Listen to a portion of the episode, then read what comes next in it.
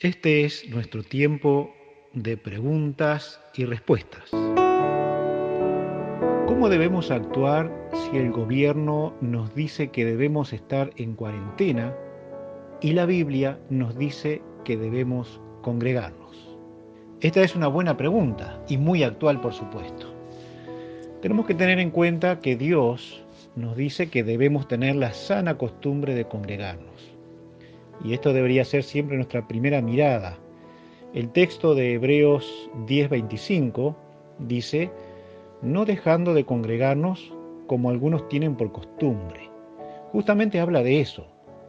El creyente no debe poner excusas, ni vanas ni simples, para dejar de hacerlo. O sea, el día de congregarnos no es un día de paseos, o de si tengo ganas o no tengo ganas de hacerlo. Es una sana costumbre congregarnos. Yo creo que incluiría para esto, o sea, congregarnos dos o tres días de referencia en casi todas las iglesias. Este, las iglesias generalmente se reúnen el día domingo por excelencia, y yo agregaría el día de oración y estudio de la escritura, si son dos días o es un día juntos. En estos días deberían estar incluidos todos los creyentes, niños, adolescentes, jóvenes y mayores, porque son días de congregarse como iglesia. Lo segundo es que una buena costumbre tiene momentos que puede ser interrumpida. El congregarse, al ser una de estas costumbres sanas, necesarias y vitales, puede cortar, por ejemplo, la guerra o la persecución violenta desde el Estado o una obligación familiar ineludible, o pudiera ser la enfermedad del creyente. Nadie en su sano juicio reprocharía a un creyente la no asistencia a su reunión por alguna de estas razones. Lo tercero, hay creyentes que son los únicos o de los pocos salvos en sus casas y tienen que compartir sus obligaciones y aún sus recreaciones con su familia mientras esto no sea pecaminoso. Y esto ocurre con mayor frecuencia a las hermanas, hermanas casadas, este, las que además no deben asumir el papel de cabeza del hogar, diciendo como me convertí ahora, el varón sigue siendo el modelo de cabeza en el hogar, aunque esto no sea perfecto y el varón no sea creciente. También tenemos que ver que la Biblia nos da la orden de sujetarnos a nuestras autoridades y orar por ellas. Esto hace que aun cuando no nos guste, debemos obedecer. Como en el tiempo que se escribe, estaban debajo del imperio romano, con todo su despotismo, no les gustaba, pero aún así debían sujetarse y obedecer. Ahora sí, la Biblia nos deja claro que tenemos el permiso de desobedecer. ¿Cuándo? Bueno, cuando lo que piden va contra los mandamientos específicos de Dios. Por ejemplo, si dijera, eh, el gobierno dijera, los cristianos no se pueden congregar más, o ya no pueden predicar de Cristo, o no pueden mencionar la palabra pecado. Pero lo que notamos es que esto no está ocurriendo hoy, va a ocurrir en el futuro, pero no está ocurriendo hoy. En este caso de la cuarentena, esta medida primero tiene que ver con la salud física de todos, incluida la iglesia. Las recomendaciones de los médicos, técnicos es que si no salimos, si nos comportamos con ciertos cuidados y orden, podremos salir más rápido, más temprano de esta pandemia. Por lo que, este no es un ataque a la iglesia, por el contrario, es una orden a todos casi por igual, para beneficiar a todos, incluidos los creyentes. Además, si nos reuniéramos en contra de estas recomendaciones y desde nosotros se desatara el contagio, un crecimiento de los, riesgos de, de salud. En realidad, estaríamos dando un mal testimonio. Sería muy contraproducente. Por lo que, debemos ser cuidadosos de ver si las prohibiciones del Estado son, en efecto, contra la Iglesia o son normas para que todos los habitantes del país, eh, por un bien común, las vayan cumpliendo. Que el gobierno y los técnicos nos pidan estar en casa también quiere decir no congregarnos. Es igual si hubiera un pronóstico de tornado o de temporal y eso nos impidiera congregarnos. Así que debemos tener paciencia. Dios está en control. Ya pronto nos podremos congregar, ya pronto nos podremos volver a dar un abrazo, si Dios quiere. Hebreos 12:25 sigue siendo el mandamiento, no dejando de congregarnos como algunos tienen por costumbre.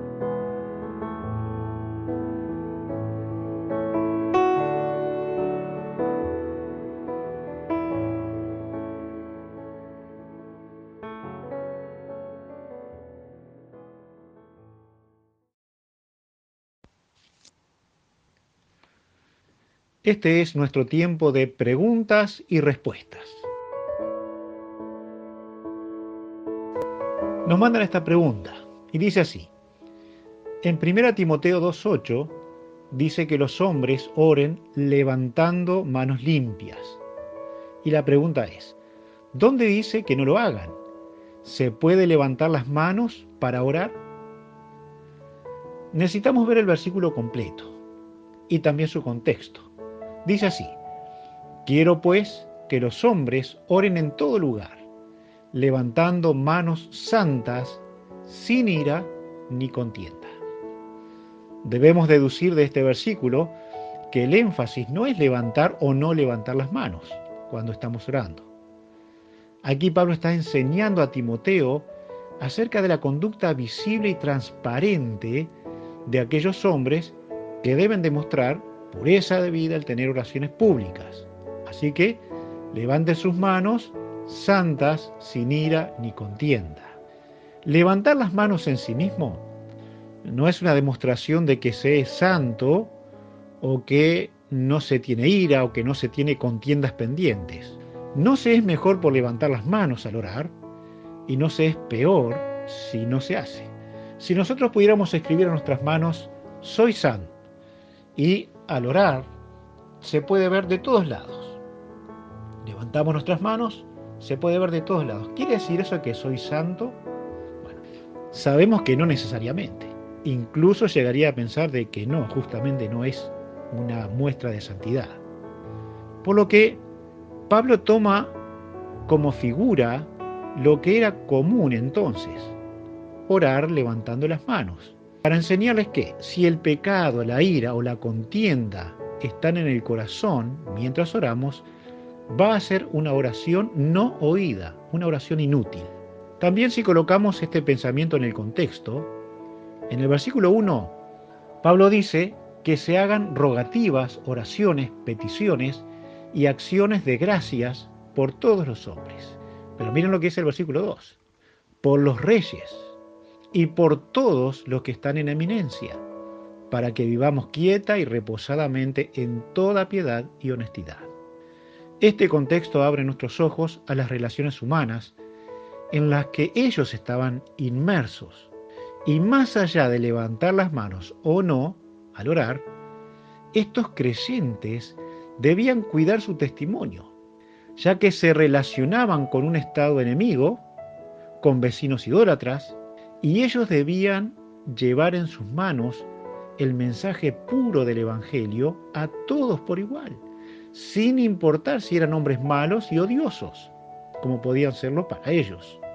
Esas mismas manos debían ser levantadas en oración y ninguno de los hombres con los que se relacionaban debían acusar a un hijo de Dios de tener sus manos sucias y en contra de ellos.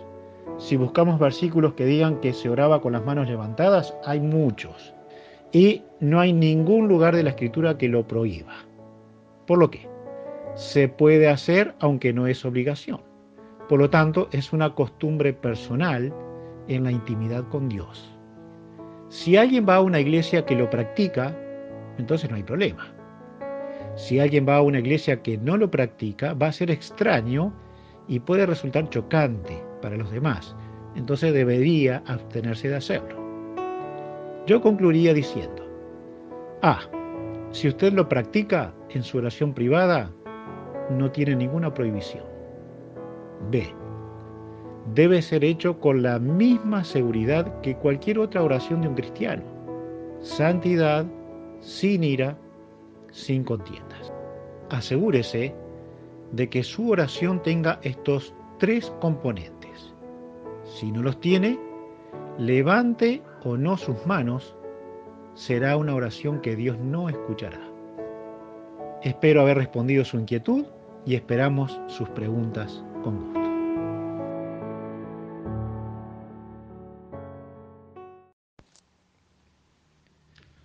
Este es nuestro tiempo de preguntas y respuestas. La pregunta es, en Juan 21, 15 al 19, ¿qué significan las preguntas de Jesús a Pedro y por qué sus respuestas? ¿Qué significan las órdenes de Jesús en cada respuesta a Pedro? Necesitamos contestar esto en dos partes, por lo tanto haremos, porque hay mucho material aquí, haremos eh, dos respuestas, ¿sí? Pero vamos a ir a la primera. En Juan 21, 15 al 19, dice así, cuando hubieron comido, Jesús dijo a Simón Pedro, Simón, hijo de Jonás, ¿me amas más que estos? Le respondió, sí, Señor, tú sabes que te amo. Él le dijo, apacienta mis corderos. Volvió a decirle segunda vez, Simón, hijo de Jonás, ¿me amas? Pedro le respondió, sí, Señor, tú sabes que te amo. Le dijo, pastorea mis ovejas. Le dijo la tercera vez, Simón, hijo de Jonás, ¿me amas? Pedro se entristeció de que le dijese la tercera vez, ¿me amas? Y le respondió, Señor, tú lo sabes todo, tú sabes que te amo. Jesús le dijo, apacienta mis ovejas. De cierto, de cierto te digo, cuando eras más joven, te ceñías e ibas a donde querías. Mas cuando ya seas viejo, extenderás tus manos y te ceñirá otro y te llevará a donde no quieras. Esto dijo dando a entender con qué muerte había de glorificar a Dios y dicho esto añadió, sígueme. La primera pregunta es, ¿Por qué las preguntas de Jesús y por qué las respuestas de Pedro? La primera cosa a notar es la motivación de las preguntas de Jesús. En cuanto a esto, hay varios pensamientos. Uno de ellos es que Jesús estaría tratando con Pedro acerca de la negación triple y que estaría confrontándolo con su autosuficiencia antes que confiar en él, en Jesús. Pedro, sabemos, le negó tres veces. Jesús hace tres preguntas confrontativas. Bien, de ser así, seguro que nunca sería para vengarse o reprocharle desmedidamente o ni siquiera avergonzarlo desmedidamente. Es posible que esto estuviera ocurriendo y parece ser muy oportuno. Me niegas, te confronto. Pecas, trato con tu pecado. ¿Eh? Pareciera ser lógico, además de que hacía pocos días que esto había ocurrido. Es posible que ante algo tan reciente, la situación de negación estuviera tan fresca en la mente de Pedro que solo recordarlo dolería. Si fuera esta la razón, aún así, el texto muestra claramente cuál es el propósito por qué Jesús lo hace, y es el ministerio pastoral de Pedro.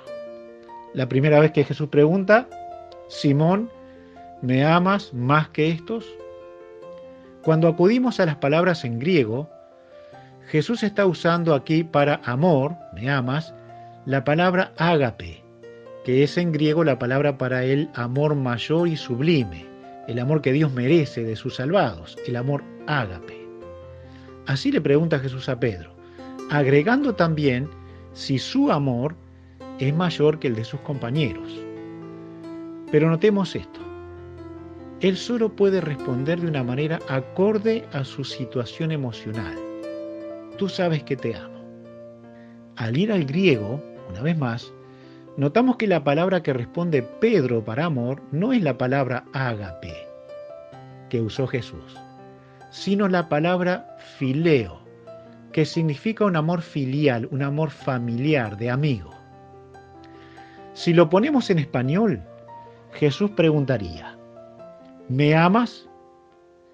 Y Pedro respondería algo así como, te quiero. Lo que no es un amor a la altura que Jesús pregunta. Y luego le da una orden. Le dice, apacienta mis corderos. Estas son tiernas palabras del Maestro.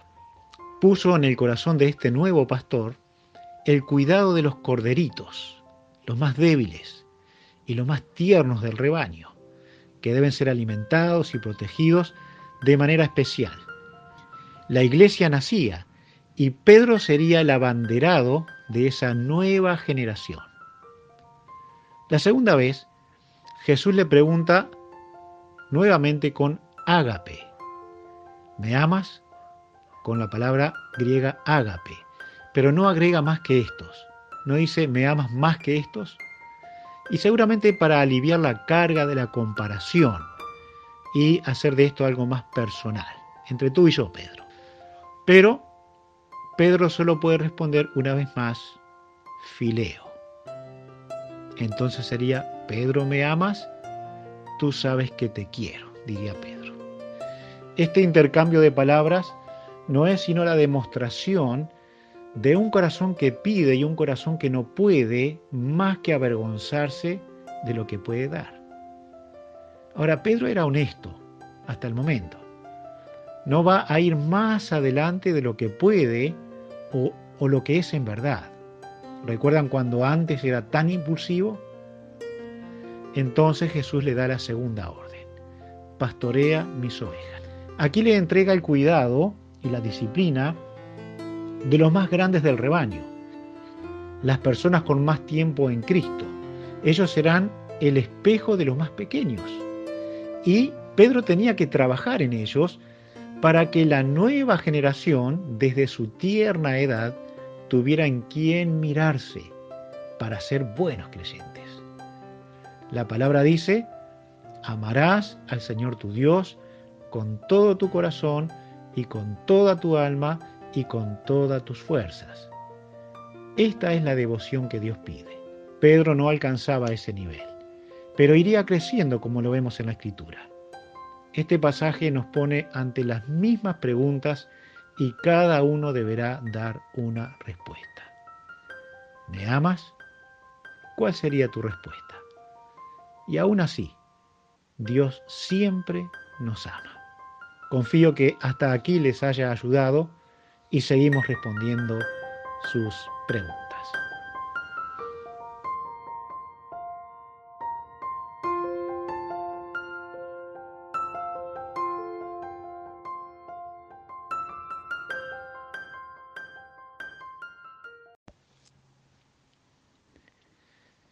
Este es nuestro tiempo de preguntas y respuestas.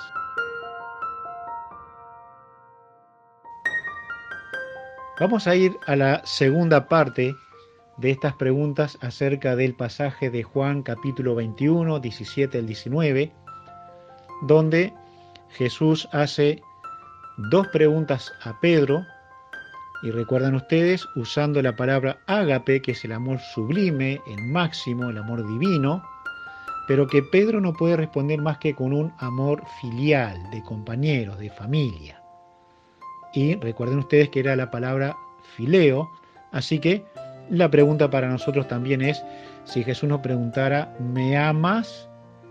Le diríamos, sí, con amor ágape o con amor filial. ¿Me amas?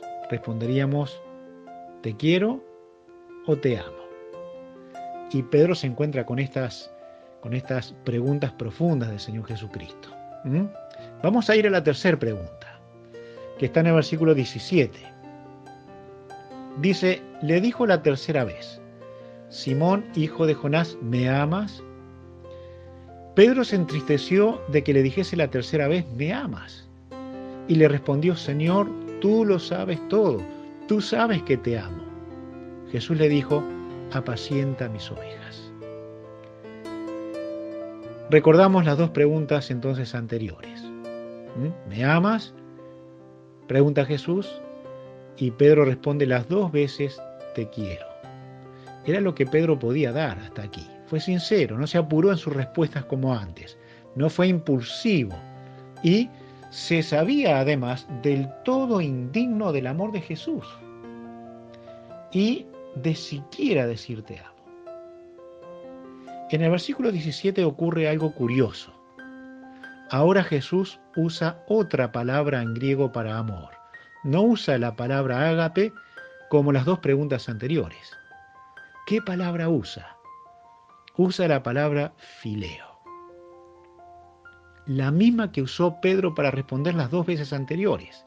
Significa amor filial, un amor de compañero, un amor de familia. Así que Jesús le pregunta, Pedro, ¿me quieres?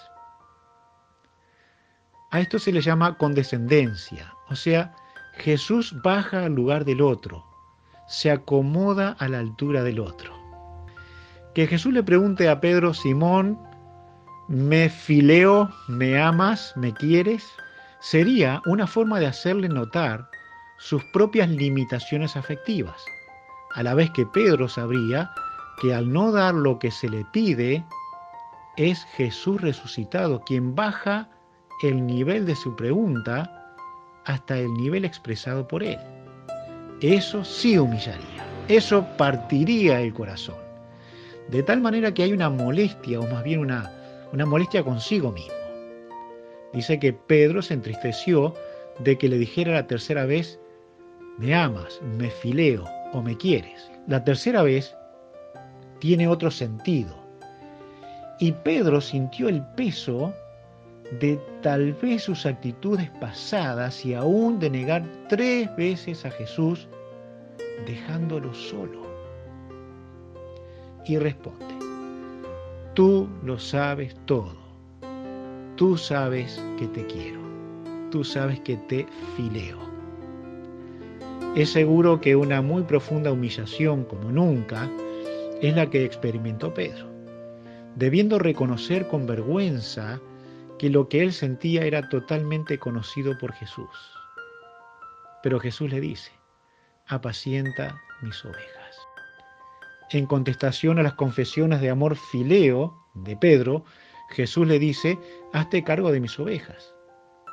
Hay gente que dice amar a Dios, pero que no se hace cargo de nadie. Aquí Jesús le ha hablado a tres niveles en el desarrollo espiritual. Primero, apacienta mis corderos. Segundo, pastorea mis ovejas. Y tercero, apacienta mis ovejas. En el texto original se muestra que es un tercer nivel de desarrollo. Y Jesús le dice a Pedro, si en realidad quieres demostrar que me amas, vas a tener que apacentar a personas en todos los niveles, desde el más pequeño hasta el más grande. Pero tu amor por mí lo vas a expresar en tu disposición de apacentar y pastorear a una persona. Primera de Juan 4:20 dice, si alguno dice yo amo a Dios y aborrece a su hermano, es mentiroso. Pues el que no ama a su hermano, a quien ha visto, ¿cómo puede amar a Dios a quien no ha visto? Por lo tanto, Jesús estaba dando los lineamientos de aquel primer pastor que tendría su primer rebaño que todos los nuevos creyentes y todos los creyentes sin distinción tendrían que tener su trabajo pastoral y que no habría mejor manera de mostrar a Jesús un amor ágape que sirviendo a los corderitos y a las ovejas del Señor. Nosotros todos como iglesia debemos tomar esta responsabilidad. Cada uno debería tener un cordero. Cada uno debería tener una oveja a quien ser de ayuda espiritual. Al final de este pasaje, Jesús le dice a, a Pedro, tú sígueme, tú sígueme. Confío le haya ayudado y espero sus preguntas bíblicas con gusto.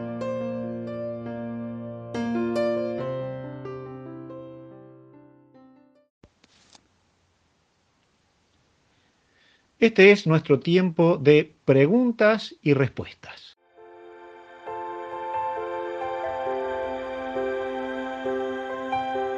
La pregunta es, ¿qué es el temor de Dios?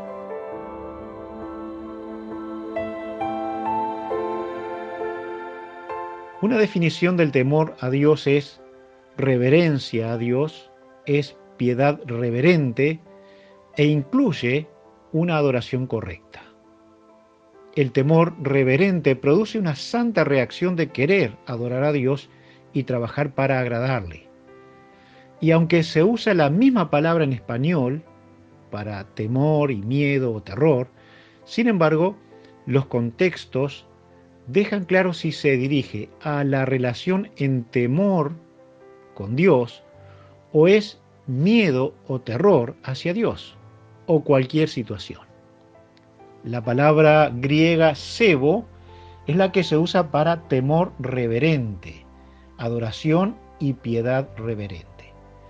Por lo tanto, antes de, tener un acento negativo, el temor a Dios es sumamente positivo, ya que la adoración será mejor, la reverencia será mejor y la piedad o la vida piadosa será fruto del temor queriendo agradar a Dios. Todo bajo el gozo de Dios. El Antiguo Testamento daba un énfasis mayor al temor y el Nuevo Testamento no lo disminuye en nada, pero mezcla el temor y el amor, que no es tan visible esto en el Antiguo Testamento. Por lo que cuando hablamos de temor a Dios, no debemos imaginar a Dios con una cara de enojo, de ira y de amenaza, por lo cual va a someter bajo terror a sus hijos, o ellos deberían someterse porque siempre está enojado. Por el contrario, lo que vemos es a un Padre amoroso, lleno de autoridad y de sensibilidad hacia sus salvados. De tal manera que esos hijos se someterán a Él no por lo que les puede hacer, sino porque, pudiendo hacerlo, se muestra como el Dios eterno que perdonó, que salvó y que quiere siempre lo mejor para sus hijos. Así, el Hijo responde libremente con temor reverente, con adoración, con amor. El siguiente versículo resume perfectamente la idea de por qué reaccionamos en un temor reverente, libre, y amoroso hacia Dios. El primer libro de Samuel, capítulo 12, versículo 24, dice, solamente temed al Señor y servidle en verdad con todo vuestro corazón, pues habéis visto cuán grandes cosas ha hecho por vosotros. Entonces, el temor reverente a Dios es consecuencia de todo lo que Él ha hecho para favorecernos. No porque se enojó, sino porque nos amó, porque dio a su Hijo, porque salvó nuestras almas, porque perdonó nuestros pecados, y entonces en respuesta a ello, con temor reverente, le servimos en verdad con todo nuestro corazón. Confío les haya ayudado y esperamos sus preguntas con mucho gusto.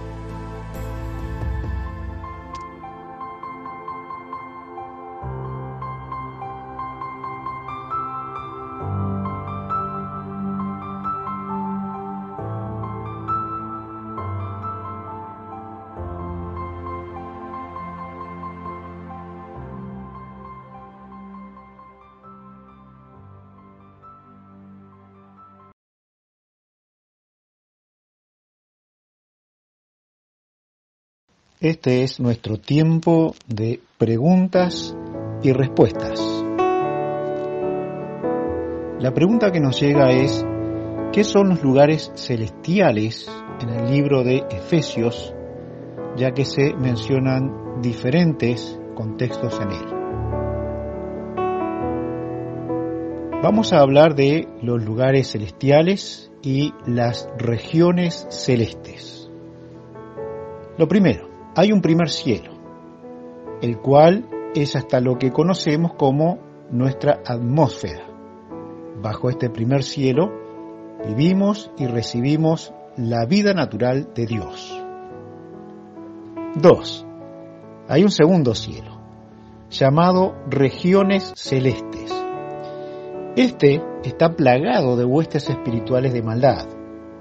Está sobre la atmósfera y según qué datos se lean, está desde los 120 kilómetros desde la Tierra y si asumimos las demás capas de la atmósfera, entonces llegaríamos a los 500 kilómetros o más.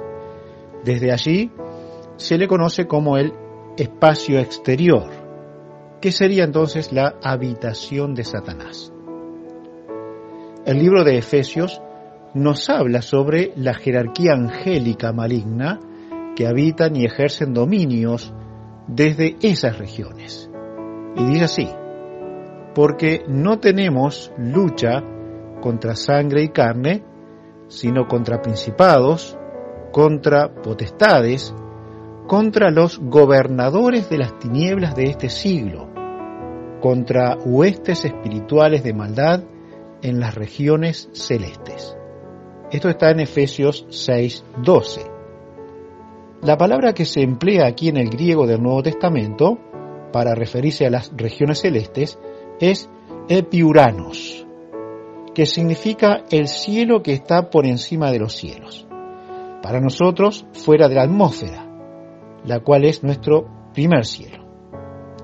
Y este versículo no podría ser más claro. Satanás opera desde el segundo cielo, las regiones celestes.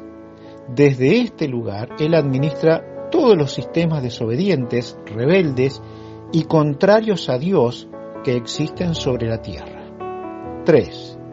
Hay un tercer cielo, donde es y se conoce como la habitación de Dios o también el trono de Dios. Efesios 1.3 dice, bendito sea el Dios y Padre de nuestro Señor Jesucristo, que nos bendijo con toda bendición espiritual en los lugares celestiales, en Cristo. Para los lugares celestiales utiliza otra vez la palabra epiuranos. En el versículo 20 dice así, la cual operó en Cristo, resucitándole de los muertos y sentándole a su diestra en los lugares celestiales. Y aquí otra vez utiliza la palabra epiuranos, eh, para lugares celestiales. En Efesios 2.6 dice, y juntamente con él nos resucitó y asimismo nos hizo sentar en los lugares celestiales con Cristo Jesús. Otra vez, lugares celestiales utiliza epiuranos. El contexto nos dice que hemos sido salvados por Cristo y que como Él tuvo la victoria sobre la muerte, nos dio la certeza de vida, que nos ha puesto ahora mismo virtualmente con Jesús en su trono aun cuando esto no se ha cumplido aún. Entonces, es evidente que, aunque se use la misma palabra griega, no debe referirse al mismo lugar, donde es la habitación de Dios y de su Hijo, que el lugar que habita Satanás y su ejército. Son lugares diferentes. En Efesios 3:10 dice para que la multiforme sabiduría de Dios sea ahora dada a conocer por medio de la Iglesia a los principados y potestades en los lugares celestiales, epiuranos. Otra vez usa esta palabra. Aquí la evidencia es que la Iglesia da un testimonio de la eficacia de la obra de Cristo, lo cual fue un misterio escondido en el contexto, pero que ahora en la Iglesia es revelado y es un testimonio para el mundo espiritual, o sea, es un testimonio a los principados y potestades que trabajan para que este mensaje permanezca oculto. Pero ese, ese principado y potestades enemigas también están en ese lugares celestiales epiuranos, evidentemente diferente al que está Dios y su Hijo. Uno de mis viejos maestros dijo algo que no lo escuché más, fue el pastor Rossi. Es curioso, dijo él, que el único día de su creación que Dios no dice que fue bueno es el día 2. Y allí es cuando se le llama a la expansión cielo. El pastor José Luis Rossi tenía la teoría de que esta omisión del segundo día no dice que es bueno, eh, porque este lugar sería el lugar de habitación de Satanás, lo cual hoy lo sabemos bien por Efesios 6:12, que es ese firmamento o segundo cielo o lugares celestiales donde habita Satanás. Las diferencias son entonces, primero, el primer cielo bajo nuestra atmósfera, lo que mantiene nuestra vida natural. Segundo, el segundo cielo, el firmamento, el cielo o las regiones celestes donde habita Satanás y su ejército, allí fuera de nuestra atmósfera. Esto es un misterio, sin duda. Tercero, el tercer cielo, el lugar de la habitación de Dios. Pablo lo menciona en 2 Corintios capítulo 12, versículos 1 al 4, y lo menciona como el lugar donde él fue llevado y vio y escuchó cosas que jamás le fue permitido hablar. Y en el versículo 4, Pablo también le llama a este tercer cielo paraíso. La iglesia tiene un cometido, porque es la gran creación de Dios. Contemos, hablemos como vivos en Cristo la gloria de Dios, que lo sepa el mundo, que lo sepa el reino de Satanás, viendo la vida de sus hijos. Deuteronomio 10:14 dice, He aquí, de Jehová tu Dios son los cielos, y los cielos de los cielos, la tierra y todas las cosas que hay en ella. Deseamos haberles ayudado y esperamos sus preguntas.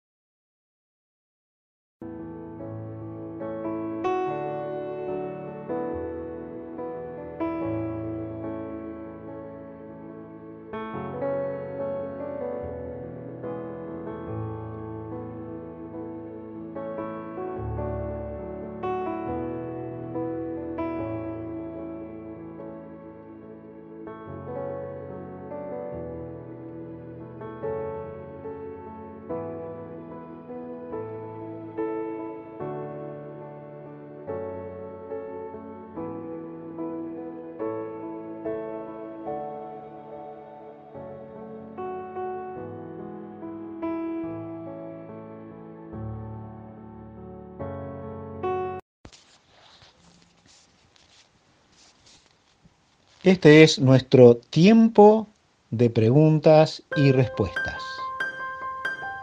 Nos llega esta pregunta. ¿Puede la mujer ser pastor? Si no puede enseñar, ¿por qué tenemos maestras de niños? Vamos a ir respondiendo estas preguntas. La primera es, ¿puede la mujer ser pastor? Bien, algunas consideraciones. A, decimos que no al pastorado de las hermanas. El liderazgo espiritual de la iglesia ha sido delegado al varón. Lo vemos en los pasajes dedicados a las calificaciones de los pastores o ancianos u obispos y también en los que se dedican a los diáconos. Es claro también en la elección de los apóstoles, en los siervos a las mesas en Hechos capítulo 7 y también en las diferentes ordenaciones de pastores y líderes en el libro de los Hechos. Siempre fueron varones. B. En el Antiguo Testamento tenemos ejemplo de Débora. Sirvió como un líder político del pueblo de Dios. Y la razón fue que el varón no quiso tomar este liderazgo. C. En el Nuevo Testamento encontramos a una mujer como Priscila, auxiliando a su esposo Aquilas, pero no gobernándolo. D. También encontramos a una diaconisa llamada Febe en Romanos 16, 1 y 2. Dice, os recomiendo además nuestra hermana Febe, la cual es diaconisa de la iglesia en Sencrea, que la recibáis en el Señor como es digno de los santos, y que la ayudéis en cualquier cosa en que necesite de vosotros, porque ella ha ayudado a muchos y a mí mismo. La confusión con este pasaje es la palabra diaconisa. La palabra en griego es diaconía y se utiliza en este caso para una dama en la traducción.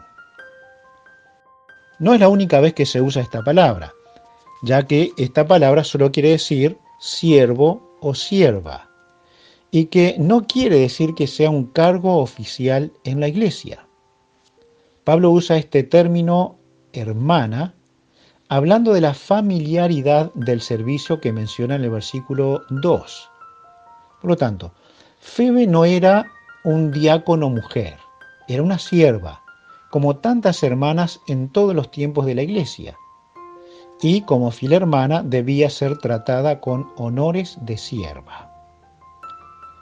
La iglesia no ha tenido oficiales mujeres, ni en el período apostólico, y los escritos de la época tampoco mencionan que los hubiera habido.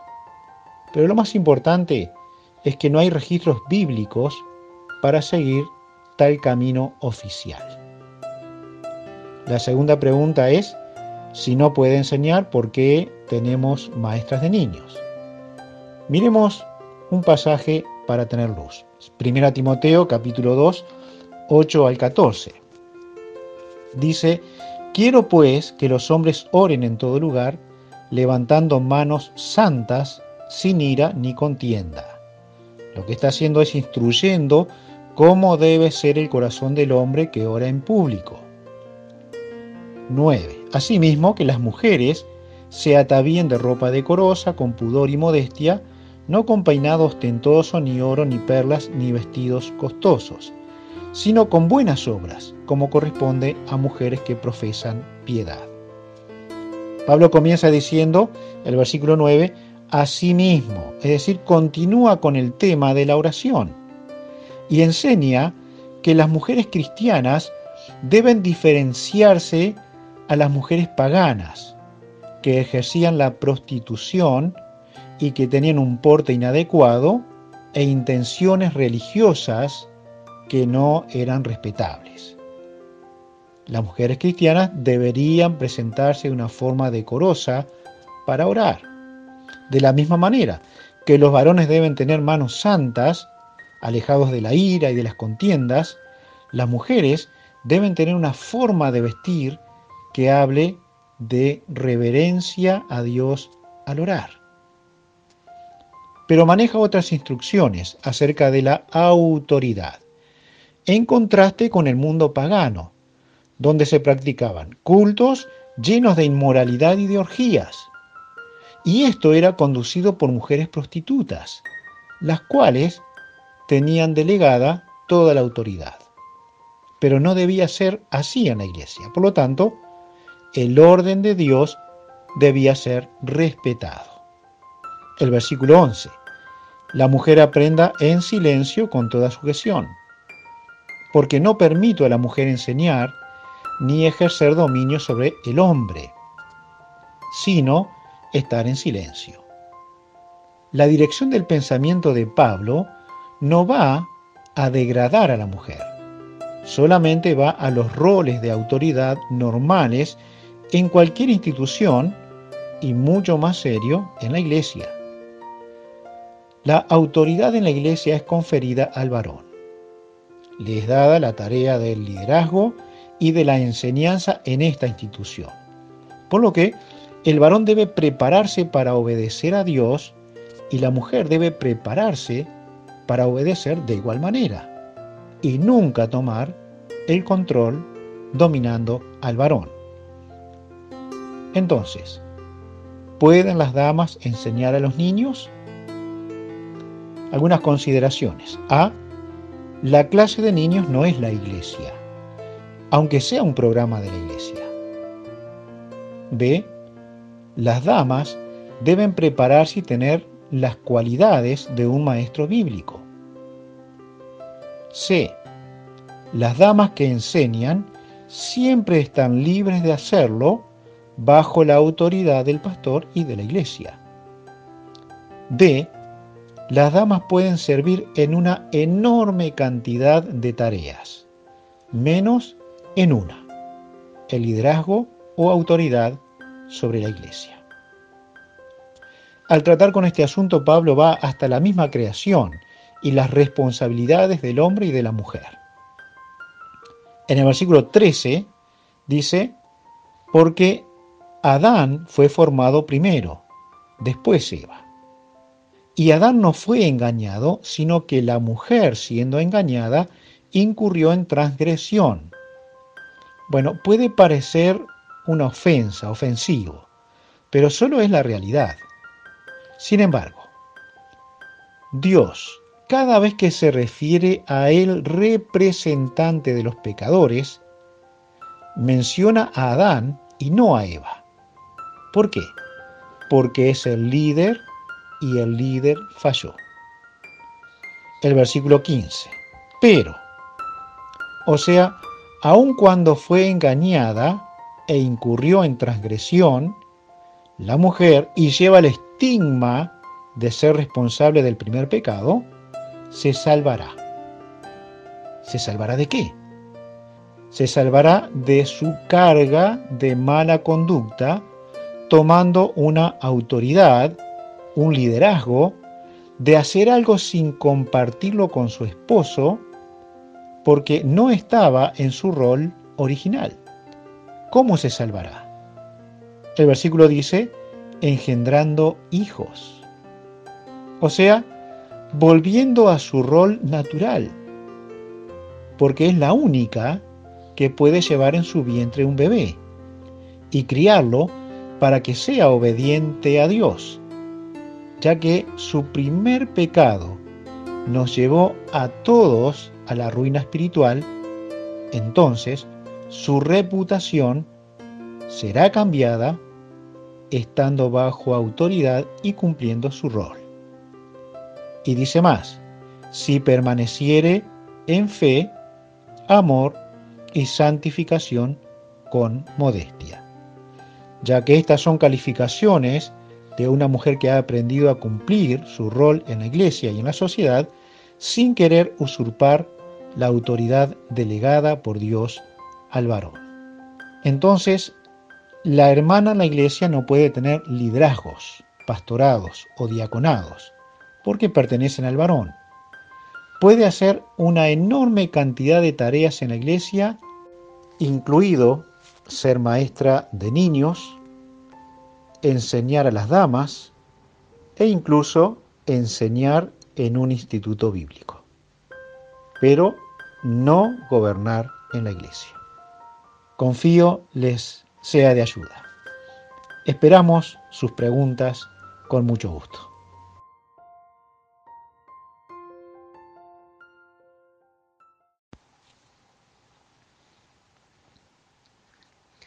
Este es nuestro tiempo de preguntas y respuestas.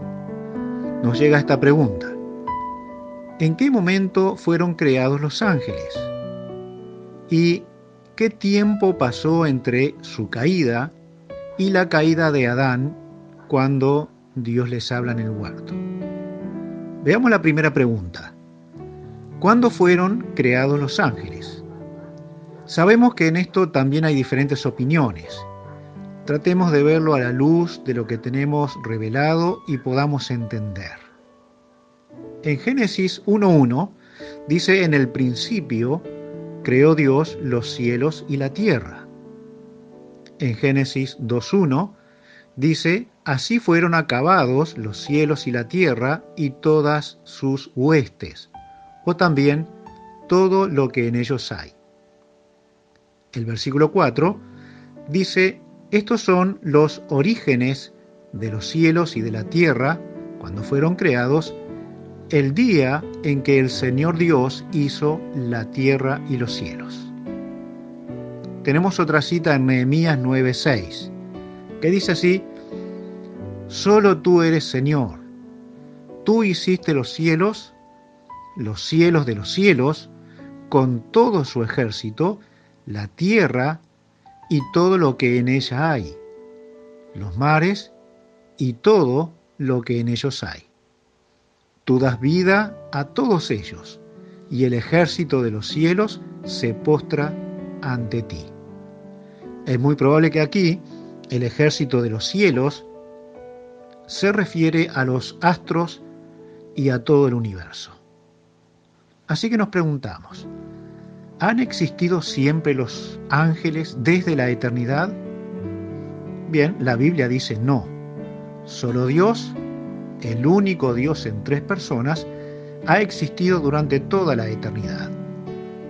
De modo que los ángeles deben haber sido creados por Dios. Si los ángeles fueron creados, entonces, ¿cuándo fueron creados? Quizá fueron creados antes de la semana de la creación. Tal vez Dios lo creó mucho antes de que hiciera el mundo. Nuevamente, la Biblia pareciera ser clara y este no sería el caso. Leemos en Éxodo 20:11, porque en seis días hizo Jehová los cielos y la tierra, el mar, y todas las cosas que en ellos hay. Entonces, podemos decir definitivamente que la Biblia enseña que los ángeles fueron creados por Dios, que no han existido por toda la eternidad, y que deben haber sido creados en algún día de la semana de la creación. Sin embargo, no podemos ser dogmáticos sobre esto, ni que fueron creados en esa semana, ni en el día de la semana que tal vez les creó. Si nos fijamos en el libro de Job 38, del 4 al 7, leemos algunas porciones. Dios le habla a Job. ¿Dónde estabas tú cuando yo fundaba la tierra? cuando alababan todas las estrellas del alba y se regocijaban todos los hijos de Dios. Es seguro que para ese momento citado, los únicos que podían ser llamados hijos de Dios eran los ángeles. Y dice que alabaron a Dios de alegría en la fundación de la tierra entonces posiblemente vieron la mayoría de la creación, si no toda. También es posible que los ángeles fueron creados temprano el primer día de la semana de la creación. Y otra vez, esto no es dogmático, es un punto de vista. Al final de la semana de la creación, dice en Génesis 1.31, y vio Dios todo lo que había hecho y he aquí que era bueno en gran manera, y fue la tarde y la mañana el día sexto. Por lo que todos los ángeles todavía eran buenos al final de la semana. Ningún ángel había caído aún, pero pasaría pronto, antes de los acontecimientos de Génesis capítulo 3. Colosenses 1 dice así, en el versículo 16 porque en Él fueron creadas todas las cosas, las que hay en los cielos y las que hay en la tierra, visibles e invisibles, sean tronos, sean dominios, sean principados, sean potestades, todo fue creado por medio de Él y para Él. Y Él es antes de todas las cosas, y todas las cosas en Él subsisten. Aunque no revela cuándo fueron creados los ángeles, sí es seguro que fueron creados. Además, los ángeles santos están sirviendo a los hijos de Dios. Y además de eso, no tenemos ningún permiso bíblico de hablar con los ángeles. La segunda pregunta es, ¿qué tiempo pasó entre la caída de los ángeles y la caída de Adán y Eva? En cuanto a esto, no hay ningún dato bíblico que nos dé alguna pista. Sabemos que la caída de Satanás fue después de los seis días de la creación. Fue creado como un ángel santo. Y Génesis 3, allí lo encontramos tentando a Eva. Ese periodo de tiempo es incalculable. No hay revelación para ello. Sin embargo, podemos decir que hubo un tiempo en que Adán estuvo solo en el huerto. Estuvo sin Eva, pero no sabemos cuánto. Génesis 2, 20 dice, y puso Adán nombre a toda bestia y ave de los cielos y a todo ganado del campo. Mas para Adán no se halló ayuda idónea para él. Después de un gran trabajo de nombrar a todos los animales y que ninguna creación era idónea para Adán, Dios forma a Eva del costado de Adán. ¿Cuánto tiempo pasó? ¿Qué edad tenía Adán? No sabemos. En Génesis 3, versículo 1, dice, pero la serpiente era astuta, más que todos los animales del campo que Jehová Dios había hecho la cual dijo a la mujer, con que Dios os ha dicho no comáis de todo árbol del huerto. Y aquí comienza el principio de la calamidad humana. Pero otra vez, no hay tiempo medido para esto. No se sabe cuánto tiempo pasó. Por alguna razón, Dios no permitió que Adán y Eva tuvieran hijos antes de la caída. El primer hijo concebido fue fuera del huerto y no sabemos a qué edad de Adán y de Eva ocurre esto. El primer dato de edad es cuando ya muerto Abel y Caín rechazado, nace Set, el sustituto de Abel en el corazón de Eva. Y esto fue a los 130 años de Adán. Es sólo desde ahí en adelante donde podemos sacar cuentas de las edades genealógicas de aquellos primeros seres humanos mencionados. Hacia atrás, todo es especulación acerca de las edades. Entonces, la respuesta es, no hay registro del tiempo pasado entre la caída de Satanás, que ocurre después de los seis días de la creación, y el tiempo en que tienta a Eva y ella cae en pecado. No podemos saberlo. ¿Por qué? Es un misterio que Dios no lo ha revelado. Confío les sea de ayuda y esperamos sus preguntas.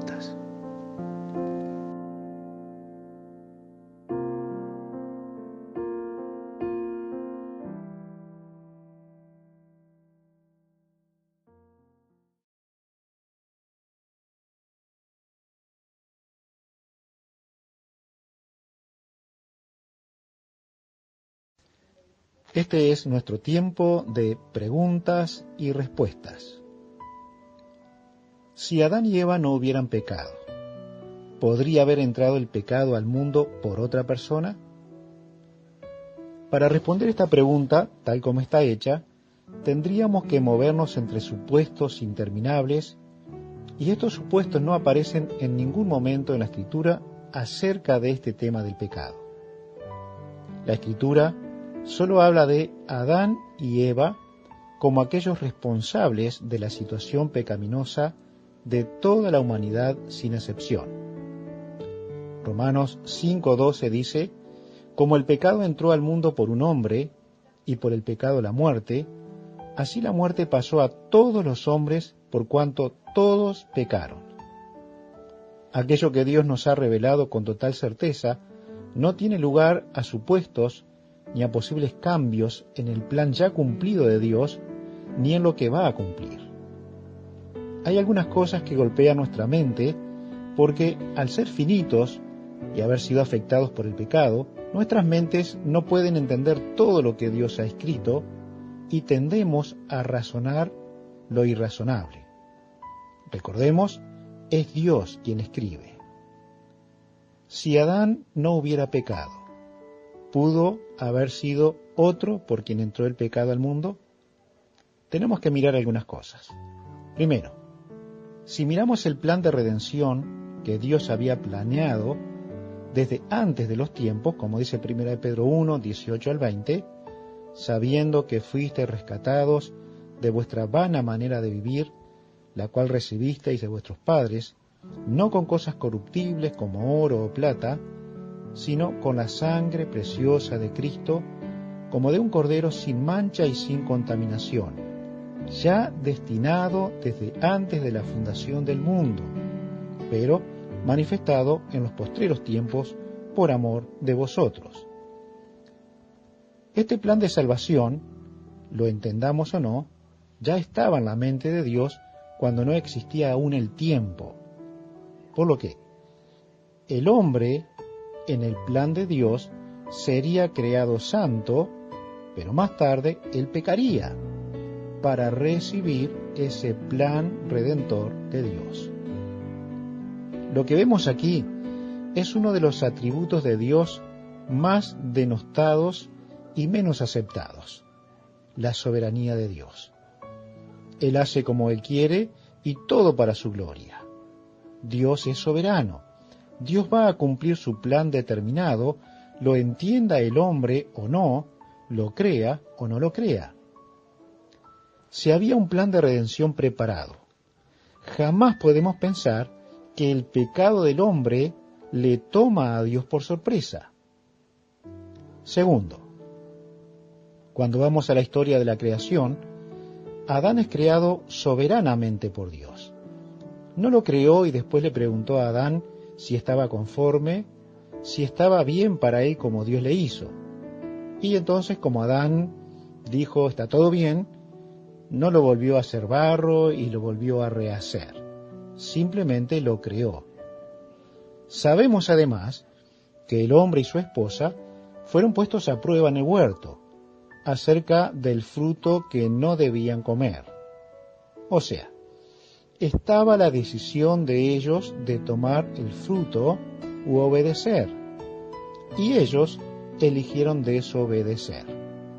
Esta es la doctrina de la responsabilidad del hombre. Pero esta actitud la podemos ver hoy. El hombre sin Cristo dice que no quiere la salvación de Dios rechazándola.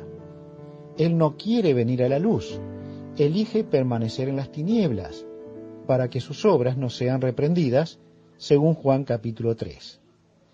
En el Edén, Adán y Eva fueron totalmente responsables de su pecado, aun cuando miramos el plan de la redención de Dios que tiene que ver todo con ese pecado. Tercero, mirándolo desde la revelación de Dios, Adán cayó en pecado, nadie más estaba determinado en la soberanía de Dios para que fuera el responsable histórico y bíblico de esto. Por lo que el pecado entraría en el mundo por Adán y Eva y no por otro. Que lo diga un mortal parece soberbia y que se debería rechazar que eso sería falta de amor. Aún sería falta de empatía de Dios con la debilidad de su criatura.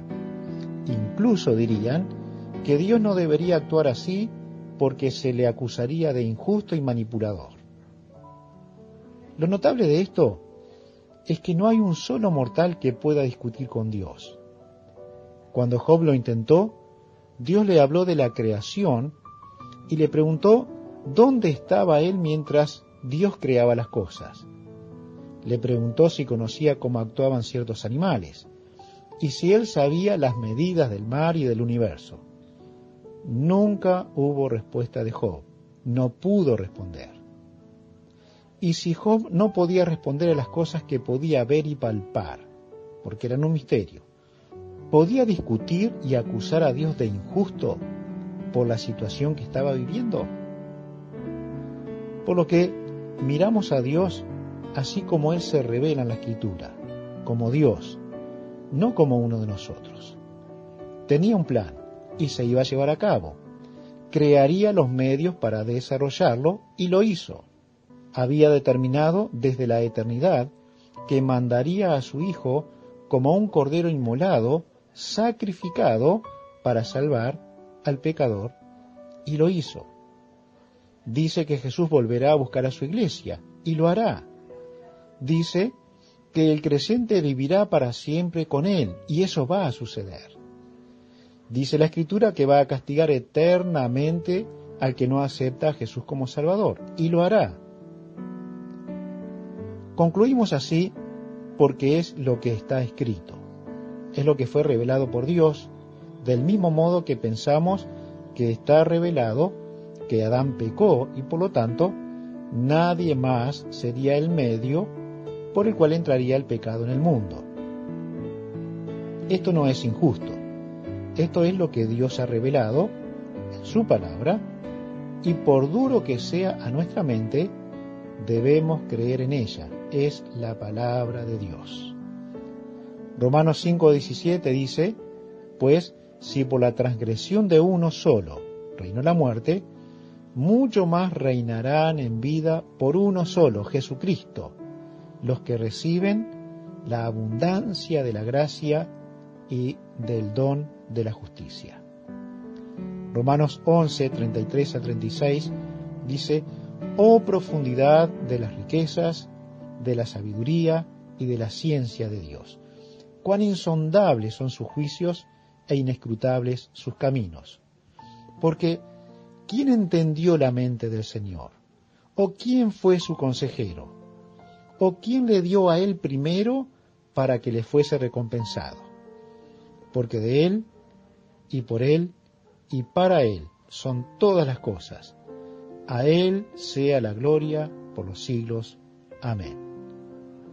Mirar este pasaje debería cerrar nuestras bocas de asombro, como lo hizo Job, y decir, de oídas te había oído, pero ahora mis ojos te ven. Esperamos haberles sido de ayuda y deseamos que envíen sus preguntas.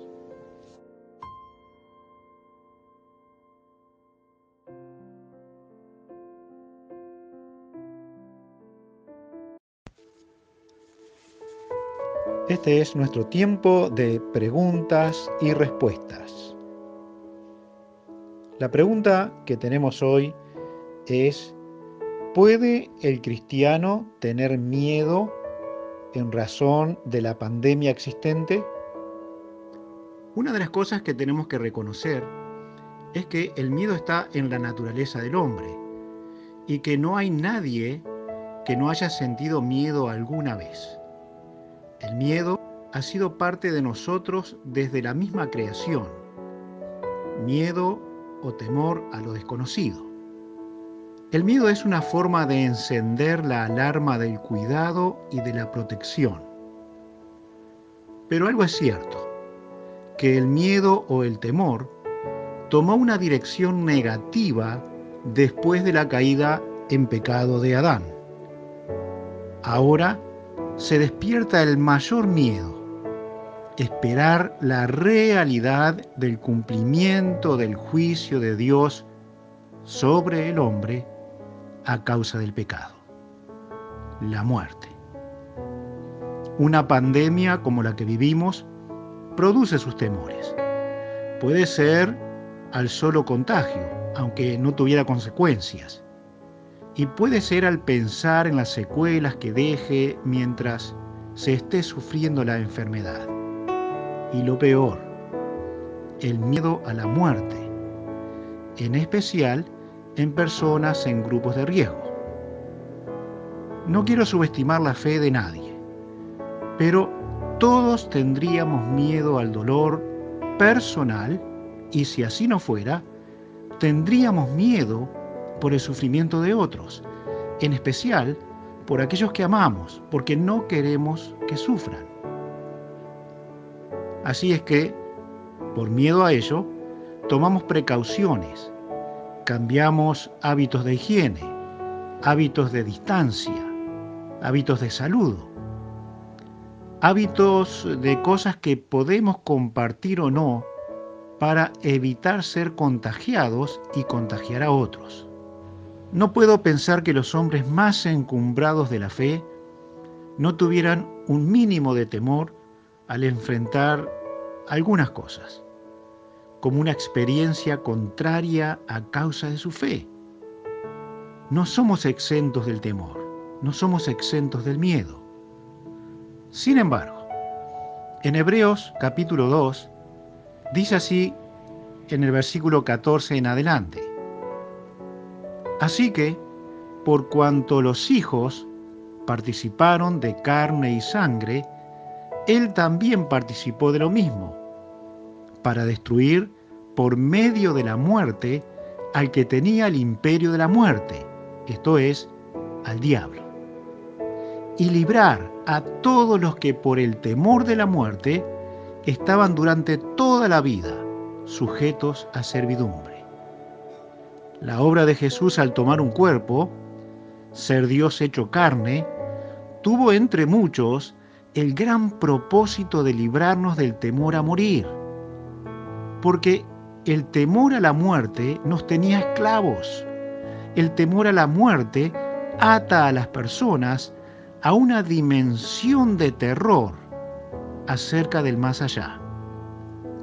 Jesús derrotó a Satanás, el emperador de la muerte. Ese hecho no es todo para que no temamos a morir porque solo será derrotado tal temor en aquel que acepta a Jesús como Salvador, al conquistador de Satanás, al que le venció. Y este fue Jesús al morir en la cruz del Calvario. La experiencia de los creyentes fieles al morir es de paz y de tranquilidad, de encontrarse con su Salvador el temor que hayan tenido al sufrimiento, al dolor, se esfuma en el momento que saben que eso se acaba y que pronto verán a su Dios. Dicen junto a Pablo en Romanos capítulo 8, el versículo 28 y algunos versículos en el contexto. Y sabemos que a los que aman a Dios, todas las cosas les ayudan a bien. Esto es, a los que conforme a su propósito son llamados. El que no escatimó ni a su propio Hijo, sino que lo entregó por todos nosotros, ¿cómo no nos dará también con él todas las cosas? ¿Quién acusará a los escogidos de Dios? Dios es el que justifica. ¿Quién es el que condenará? Cristo es el que murió. Más aún, el que también resucitó el que además está a la diestra de Dios, el que también intercede por nosotros. ¿Quién nos separará del amor de Cristo? ¿Tribulación o angustia o persecución o hambre o desnudez o peligro o espada? Como está escrito, por causa de ti somos muertos todo el tiempo somos contados como ovejas de matadero. Antes, en todas estas cosas, somos más que vencedores por medio de aquel que nos amó, por lo cual estoy seguro de que ni la muerte, ni la vida, ni ángeles, ni principados, ni potestades, ni lo presente, ni lo porvenir, ni lo alto, ni lo profundo, ni ninguna otra cosa creada nos podrá separar del amor de Dios que es en Cristo Jesús, Señor nuestro. La experiencia de los creyentes en la Biblia fueron de vencer el temor con la confianza, sabiendo que Dios está en control y que nada ni nadie es más poderoso que Dios. Entonces, sufren sus pruebas con gozo, aun cuando hay dolor, y aun cuando hay alguna forma de temor. El creyente se hace puro como el oro pasado por fuego y firme como un árbol con sus raíces saciadas y profundas. Dios le mantiene la prueba. Dios le acaricia en su dolor y Él le acompaña hasta la muerte. El Salmo 23 lo conocen bien. Jehová es mi pastor, nada me faltará. En lugares de delicados pastos me hará descansar, junto a aguas de reposo me pastoreará, confortará mi alma, me guiará por sendas de justicia por amor de su nombre. Aunque ande en valle de sombra de muerte, no temeré mal alguno, porque tú estarás conmigo tu vara y tu callado me infundirán aliento. Aderezas mesa delante de mí en presencia de mis angustiadores. Unges mi cabeza con aceite, mi copa está rebosando. Ciertamente, el bien y la misericordia me seguirán todos los días de mi vida, y en la casa de Jehová moraré por largos días tenemos temores y miedos en esta pandemia. Y creo que de alguna forma todos lo evidenciamos en los cuidados conscientes que estamos teniendo. ¿Es malo? No, no es malo. Tenemos que guardarnos por ciertos temores que existen. Lo que es malo es que los asuntos nos arrastren a tener un miedo, un temor infundado por cosas que no están ocurriendo y que nada indica que van a ocurrir. Algunas personas llevan una situación a tal extremo que viven como real algo totalmente inexistente e improbable. Eso es malo. Eso detiene y paraliza. Lo que nosotros no controlamos, que dicho sea de paso es casi todo, podemos tener la certeza que está en el control de Dios. Y si Dios está en control, el miedo y el temor deben estar controlados, porque Él sabe todo lo que va a ocurrir. Entonces concluimos, ¿podemos tener temor o miedo por esta pandemia? Sí, hay temores innegables. Lo que no podemos es llevarlo a un extremo ya que creemos que nuestro Dios y Salvador no está mirando a otro lado. Él mira y fortalece a su pueblo. Digamos con el salmista, en el Salmo 56, versículo 3, En el día que temo, yo en ti confío. Deseamos haberles ayudado, esperamos sus preguntas.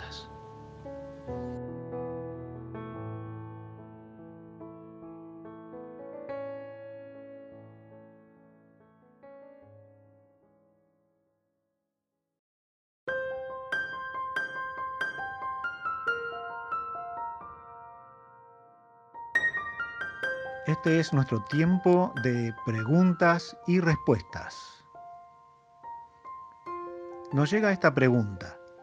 ¿Por qué Dios permite el sufrimiento de los niños? Que pasen por las guerras y pasen hambre. Lo primero que debemos decir es que Jesús tuvo un gran afecto por los niños. Cuando los discípulos los trataban de retirar, él dijo con mucha firmeza, dejad a los niños venir a mí y no se lo impidáis, porque de ellos es el reino de los cielos. Esto es un verdadero incentivo a que nadie ponga un tropiezo o una duda sobre la fe de un niño que la manifiesta. Además, que la iglesia y los creyentes debemos buscar la forma de llegar a ellos por todos los medios posibles, por supuesto en los lineamientos bíblicos, para que ellos conozcan a Jesús como Salvador. Jesús tuvo un interés especial en los niños.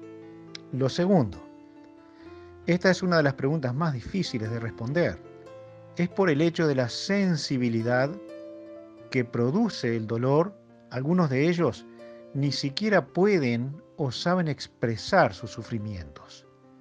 Y otros por la cultura o tal vez otras cosas, ni siquiera les sea permitido expresarlo. Lo cierto es que sufren, y la razón no son ellos sino en general la ambición de otros que producen consecuencias en ellos. La muerte es algo inexplicable, porque solo se le habla a los vivos, y ningún vivo sabe de qué se trata en la experiencia. Sabemos por la escritura que todo dolor y sufrimiento tiene su causa en el pecado del hombre. Cuando Dios habla de las consecuencias a Adán y Eva, ellas son las penurias que pasarían de ahí en adelante para tener sus sueños cumplidos y para ganar su pan. Y surgen las enfermedades, y el corazón es ganado por el mal. Comienza un camino de destrucción personal y del prójimo. Es entonces que el hombre adultera, mata, ambiciona y genera guerras, que incluye a los humanos más pequeños. Las guerras producen hambres y los niños están allí.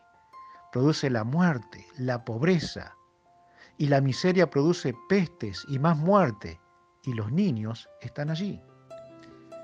Pero vemos escenas menos dramáticas, como por ejemplo la muerte súbita, la muerte por enfermedades raras, que son dramáticas, pero tal vez en una escala menor. Entonces, la muerte es parte de las consecuencias. Estar sano es el milagro. Los niños están dentro de este mundo y sufren las consecuencias de él. La Biblia dice que en Adán todos somos pecadores y que por el pecado pasó la muerte a todos los hombres. Y esto no distingue edad. Muere el niño de un terrorista porque se le pone una bomba en su cuerpo. Y muere el niño de un judío a quien la bomba le explota. Muere el niño de un rico y el niño de un pobre. Y muere el niño de un verdadero hijo de Dios y muere el niño del que persigue a la iglesia. Esa es la experiencia humana y siempre todo está relacionado con el pecado, siempre con lo que somos. El hombre culpa a Dios y Dios culpa al hombre. ¿Quién tendrá la razón? Lamentablemente, esto lo veremos hasta el fin de los tiempos. Mientras haya pecadores, habrá muerte y dolor. Y debemos enojarnos e indignarnos con el hombre que lo provoca, aquel que lo produce.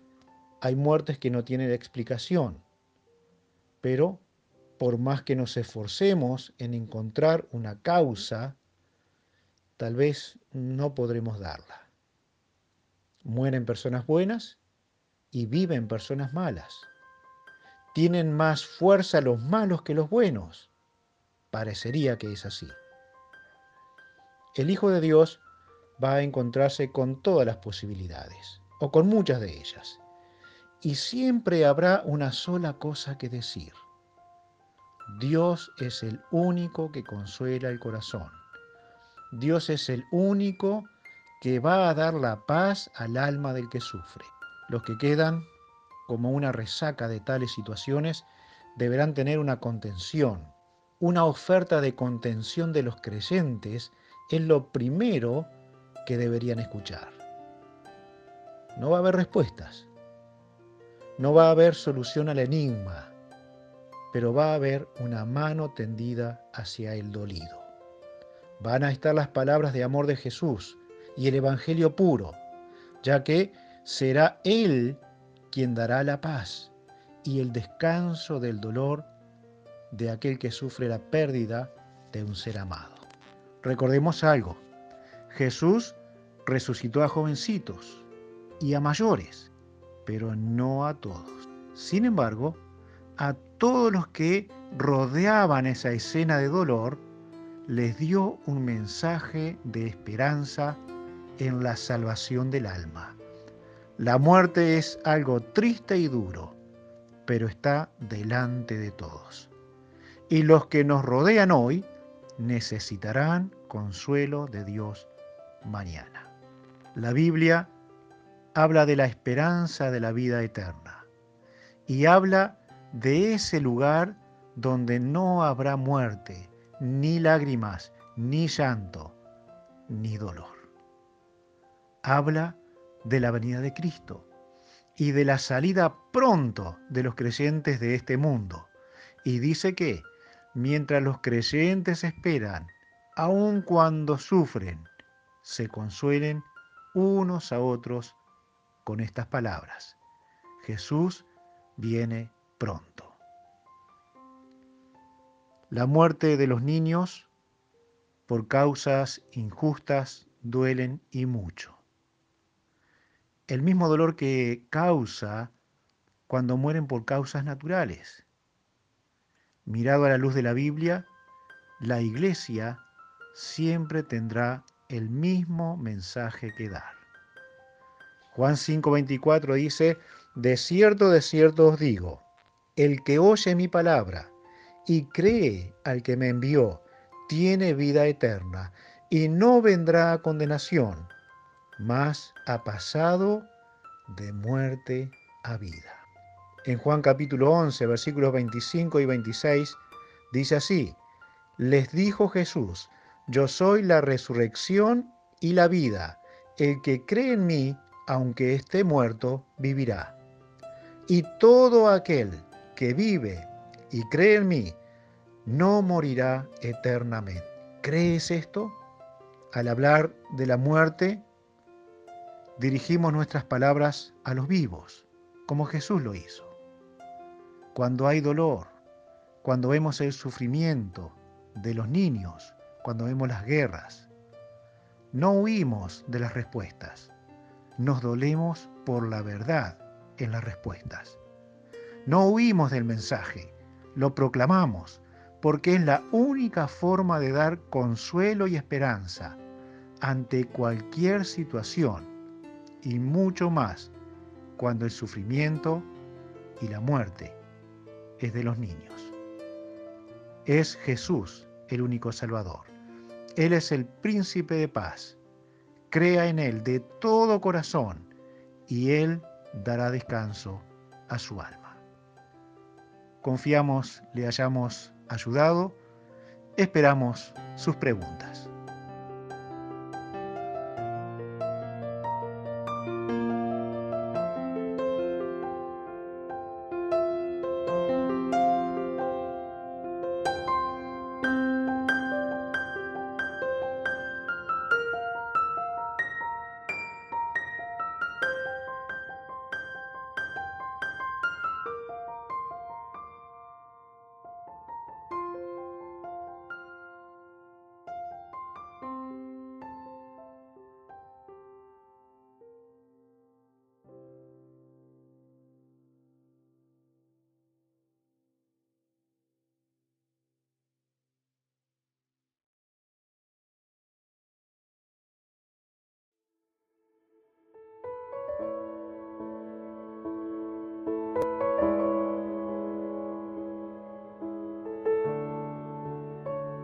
Este es nuestro tiempo de preguntas y respuestas. Nos llega una pregunta acerca de la disciplina de nuestros hijos. Se trata de una mamá que tiene un hijito que tiene algunas dificultades físicas, las que pueden llegar a confundir al momento de disciplinar. Es claro que el ejercicio de una buena disciplina va a formar personas seguras y con valores que van a mantener hasta formar su propia familia y luego transmitirlo. Los felices receptores de una buena disciplina son los niños. Según su edad, deberá ser de una forma u otra, siempre con el mismo principio, disciplina para mejorar es evidente que los procedimientos bíblicos van quedando atrás como anticuados y violentos, aunque eso es una mentira de las mentes sabias de nuestro tiempo. Lo que es seguro, que sin disciplina a los niños, la generación que viene será peor que la que tenemos hoy. La que tenemos hoy es fruto de una generación que surge de las drogas, el rock and roll y la inmoralidad. Y de allí son nuestros padres. Además, el Estado le ha sacado la autoridad a los padres sobre los hijos. Y el Estado, más tarde o más temprano, beberá las consecuencias de su propio veneno. Vamos a mirar algunos principios que nos pueden ayudar para que podamos educar, disciplinar bien a nuestros hijos. Primero, el padre que no disciplina no ama. El padre que dice que nunca tuvo que disciplinar o darle alguna forma de castigo a su hijo, o tiene un super hijo o es un padre bíblicamente fracasado. Si algo no duda el Hijo de Dios, es que Dios disciplina y cada hijo de Dios imita a su padre. Segundo, la disciplina tiene los componentes de la firmeza y de la ternura. Esto no ocurre siempre, pero al disciplinar a nuestros hijos, no estamos tratando de lastimarlos ni de destruirlos. Es más, lo que ellos son y hacen es lo que fuimos e hicimos. Desde allí podemos tener misericordia y amor tierno hacia ellos. La firmeza tiene que ver con el mantenimiento de la palabra para que se cumpla toda la disciplina. Una tercera cosa que podemos aprender de la Biblia. Debe haber un acuerdo de los padres en la disciplina. No debería haber problemas en los papás cristianos.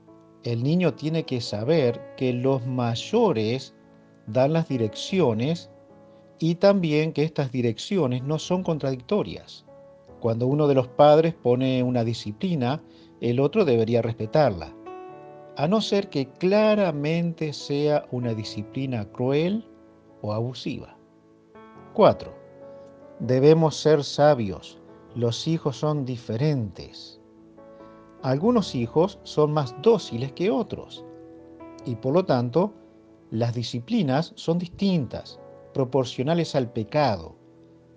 La niña en general es más dócil que el varón.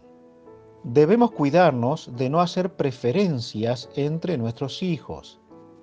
Es evidente que Jacob hizo preferencia con su hijo José. ¿Y qué ocurrió? Despertó en sus hermanos rencor y amargura. No debe haber ni debe notarse preferencias. ¿Hay alguna medida del dolor que nos causa nuestros hijos que es igual al dolor que causamos a nuestros padres? Deberíamos entenderlos mejor. 5. Es mejor tener hijos en la juventud. Los padres mayores tienden a sobreproteger a sus hijos y les consienten más sus pecados al punto de defender lo indefendible. Estos hijos, a los que se les entrega todo y todo hecho, no se les enseña a que tienen que limpiar, hacer su merienda, limpiar la cocina, hacer su cama, cortar el pasto, alcanzar las herramientas a su padre, o sea que tienen que servir en el hogar. Estos hijos serán esposos que esperarán sentados que todo lo haga su esposa, que ella les sirva. Las niñas, consentidas, que no se les enseña, serán esposas dejadas, desprolijas, cuando no sucias. Y eso no es lo que Dios quiere de nuestros hijos. El Salmo 127, versículo 3 y 4 dice, He aquí, Don del Señor son los hijos, y recompensa es el fruto del vientre. Como flechas en la mano del guerrero, así son los hijos tenidos en la juventud. Preparemos hijos para que formen buenas familias, mejor que la que le dimos. Vamos a continuar con este tema. Esperamos sus preguntas.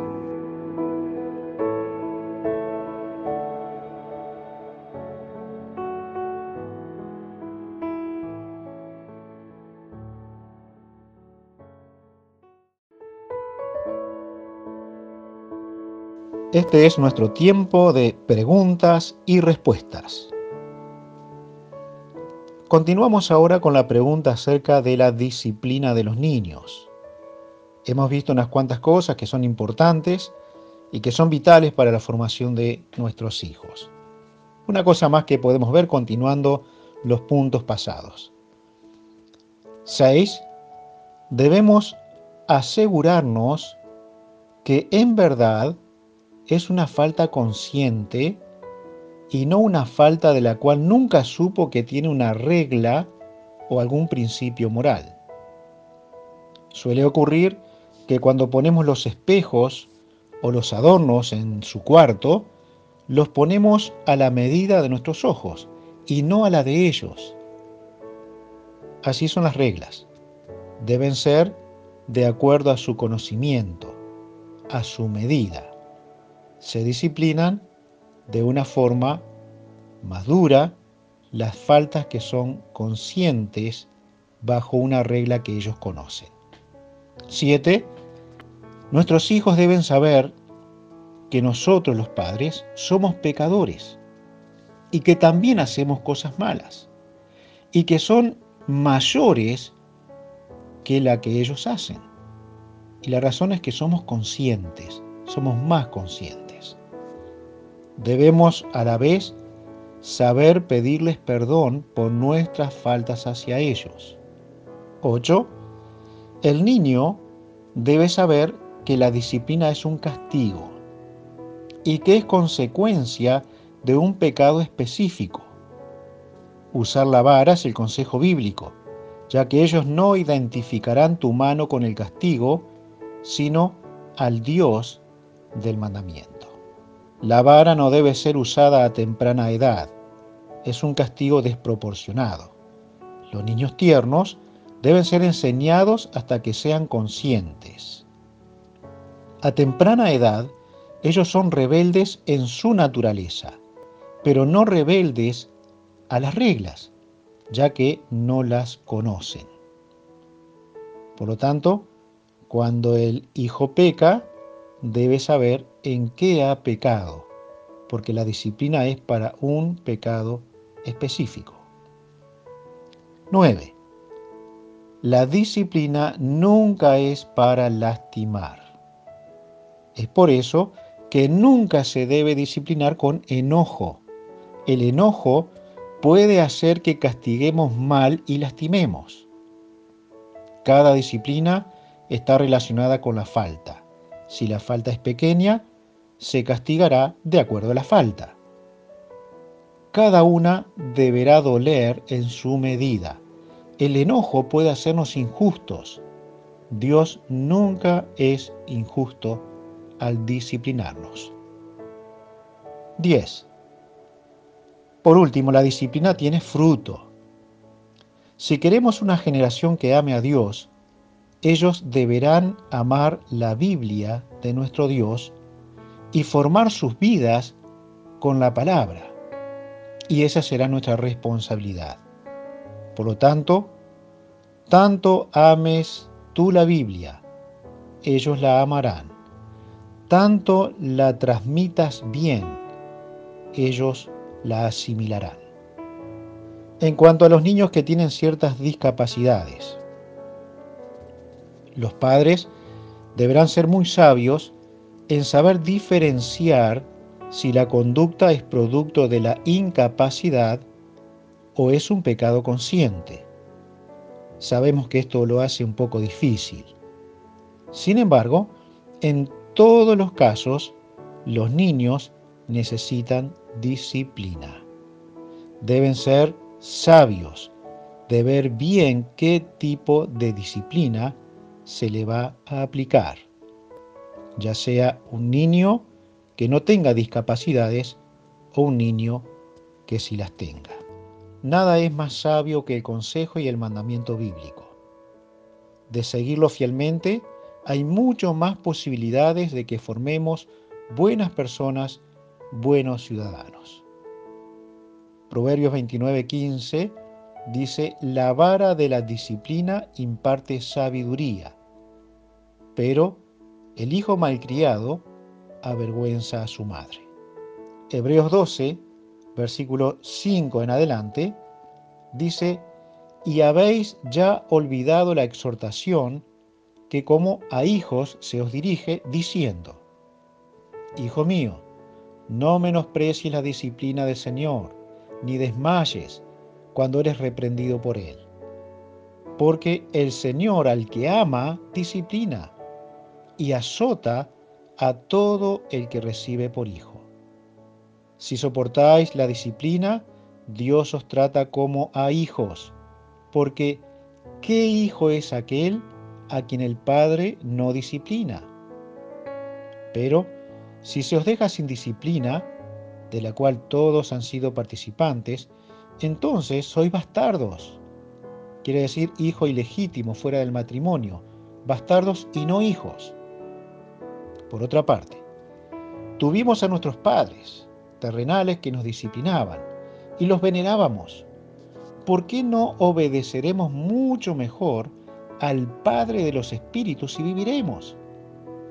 Y aquellos, ciertamente, por pocos días nos disciplinaban como a ellos les parecía, pero este, para lo que nos es provechoso, para que participemos de su santidad. Es verdad que ninguna disciplina al presente parece ser causa de gozo, sino de tristeza, pero después da fruto apacible de justicia a los que en ella han sido ejercitados.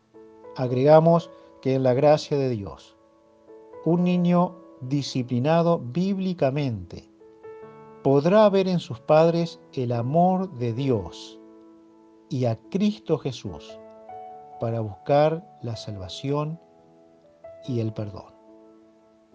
Deseamos haberles ayudado. Esperamos sus preguntas.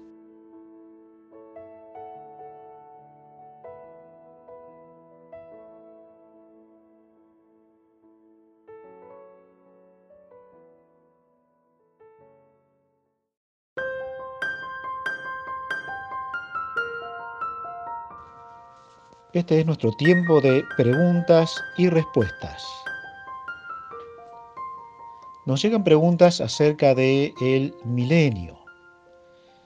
Vamos a ir una por una, ya que son unas cuantas y son importantes. Decimos que el milenio es el tiempo en el cual Jesús será el gobernador de la tierra, en la tierra, y lo hará desde la misma Jerusalén. Ahora estamos en el tiempo de la gracia donde Dios está salvando a quienes creen en el Señor Jesucristo. Estos forman parte de la iglesia.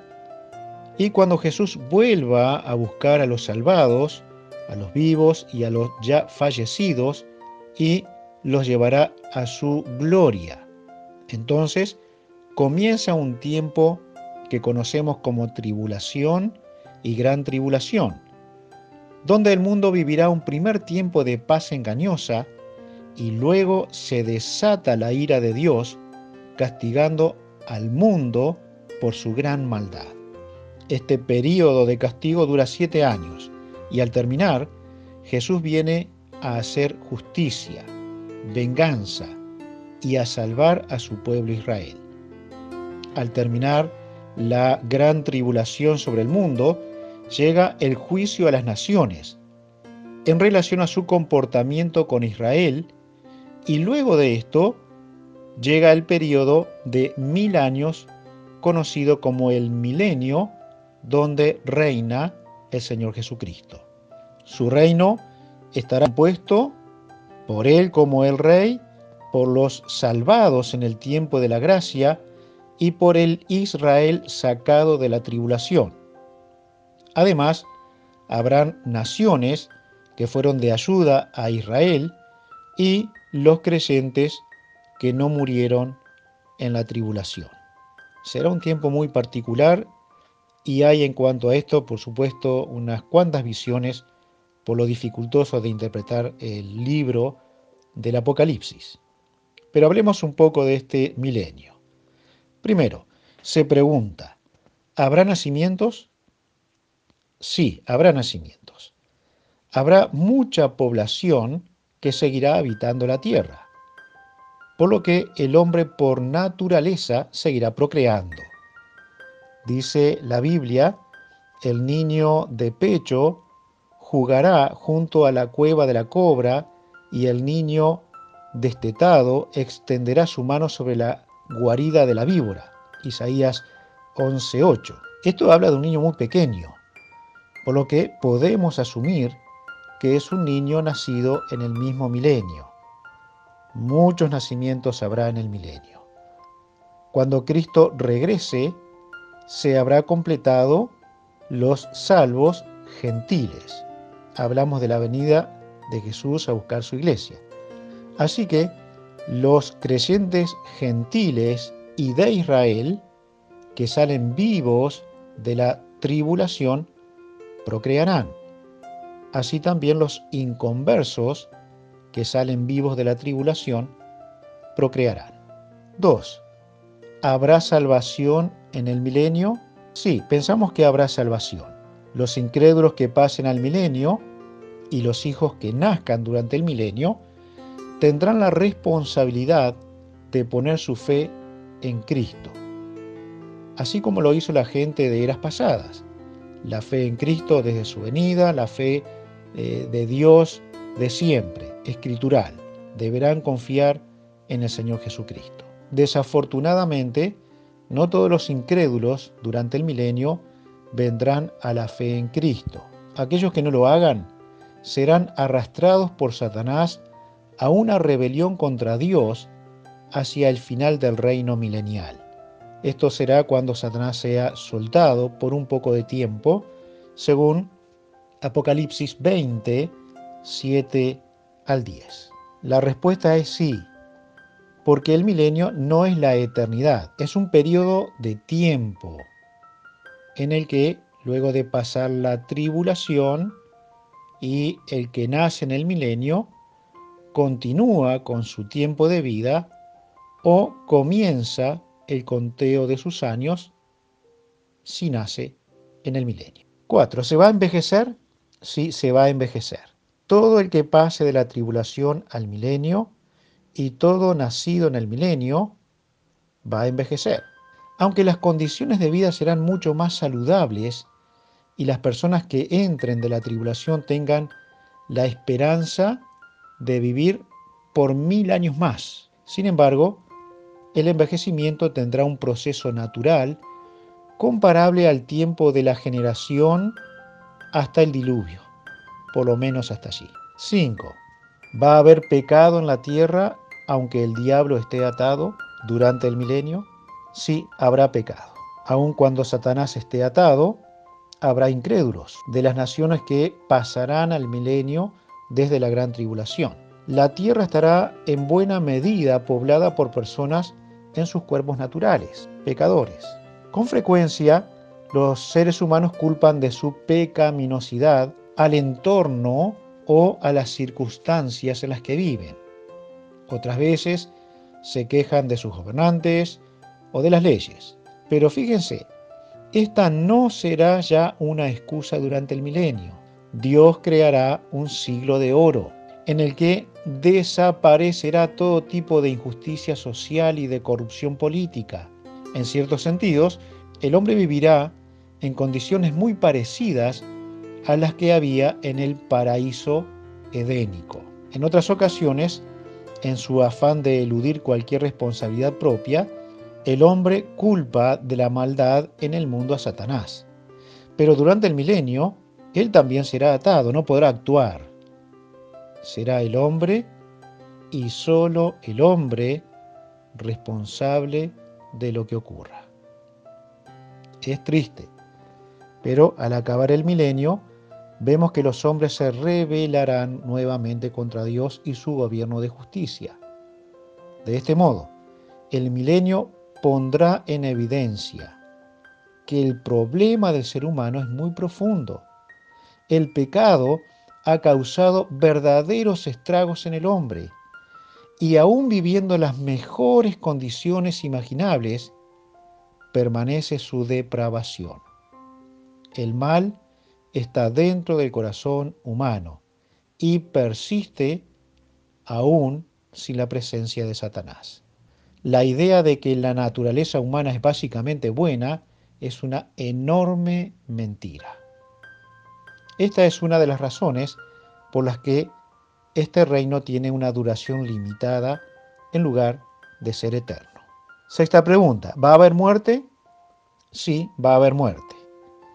Será a causa del envejecimiento natural, aunque se vivirá más tiempo, similar, como dijimos, al tiempo de los primeros habitantes después de la caída en pecado. Dice la palabra, no habrá más allí niño que muera de pocos días, ni viejo que sus días no cumpla, porque el niño morirá de cien años, y el pecador de cien años será maldito. Quiere decir que los cien años de una persona no será una edad de viejos para morir. Y si alguno muriera con cien años por su pecado, será visto como una maldición. Sin embargo, los que igualmente opten por vivir una vida de pecado y ceder a su propio orgullo y egoísmo durante este tiempo, morirán tempranamente. Las leyes de Dios todavía son válidas y nadie podrá escapar al seguir pecando en lo oculto. Dice en Zacarías 14, 16 al 19 y todos los que sobrevivieren de las naciones que vinieron contra Jerusalén, subirán de año en año para adorar al Rey, a Jehová de los ejércitos, y a celebrar la fiesta de los tabernáculos, y acontecerá que los de las familias de la tierra que no subieren a Jerusalén para adorar al Rey, Jehová de los ejércitos, no vendrá sobre ellos lluvia. Y si la familia de Egipto no subiere y no viniere, sobre ellos no habrá lluvia. Vendrá la plaga con que Jehová herirá las naciones que no subieren a celebrar la fiesta de los tabernáculos. Esta será la pena del pecado de Egipto y del pecado de todas las naciones que no subieren para celebrar la fiesta de los tabernáculos.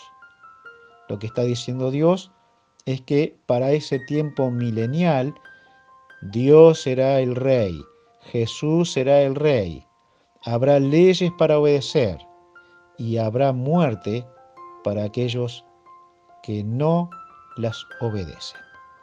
El principio de la desobediencia para el castigo del pecado viene desde el mismo huerto de Edén y pasará todo el tiempo, incluido el milenio. Vamos a continuar con preguntas acerca de este tiempo. Esperamos haberles ayudado hasta aquí. Esperamos sus preguntas.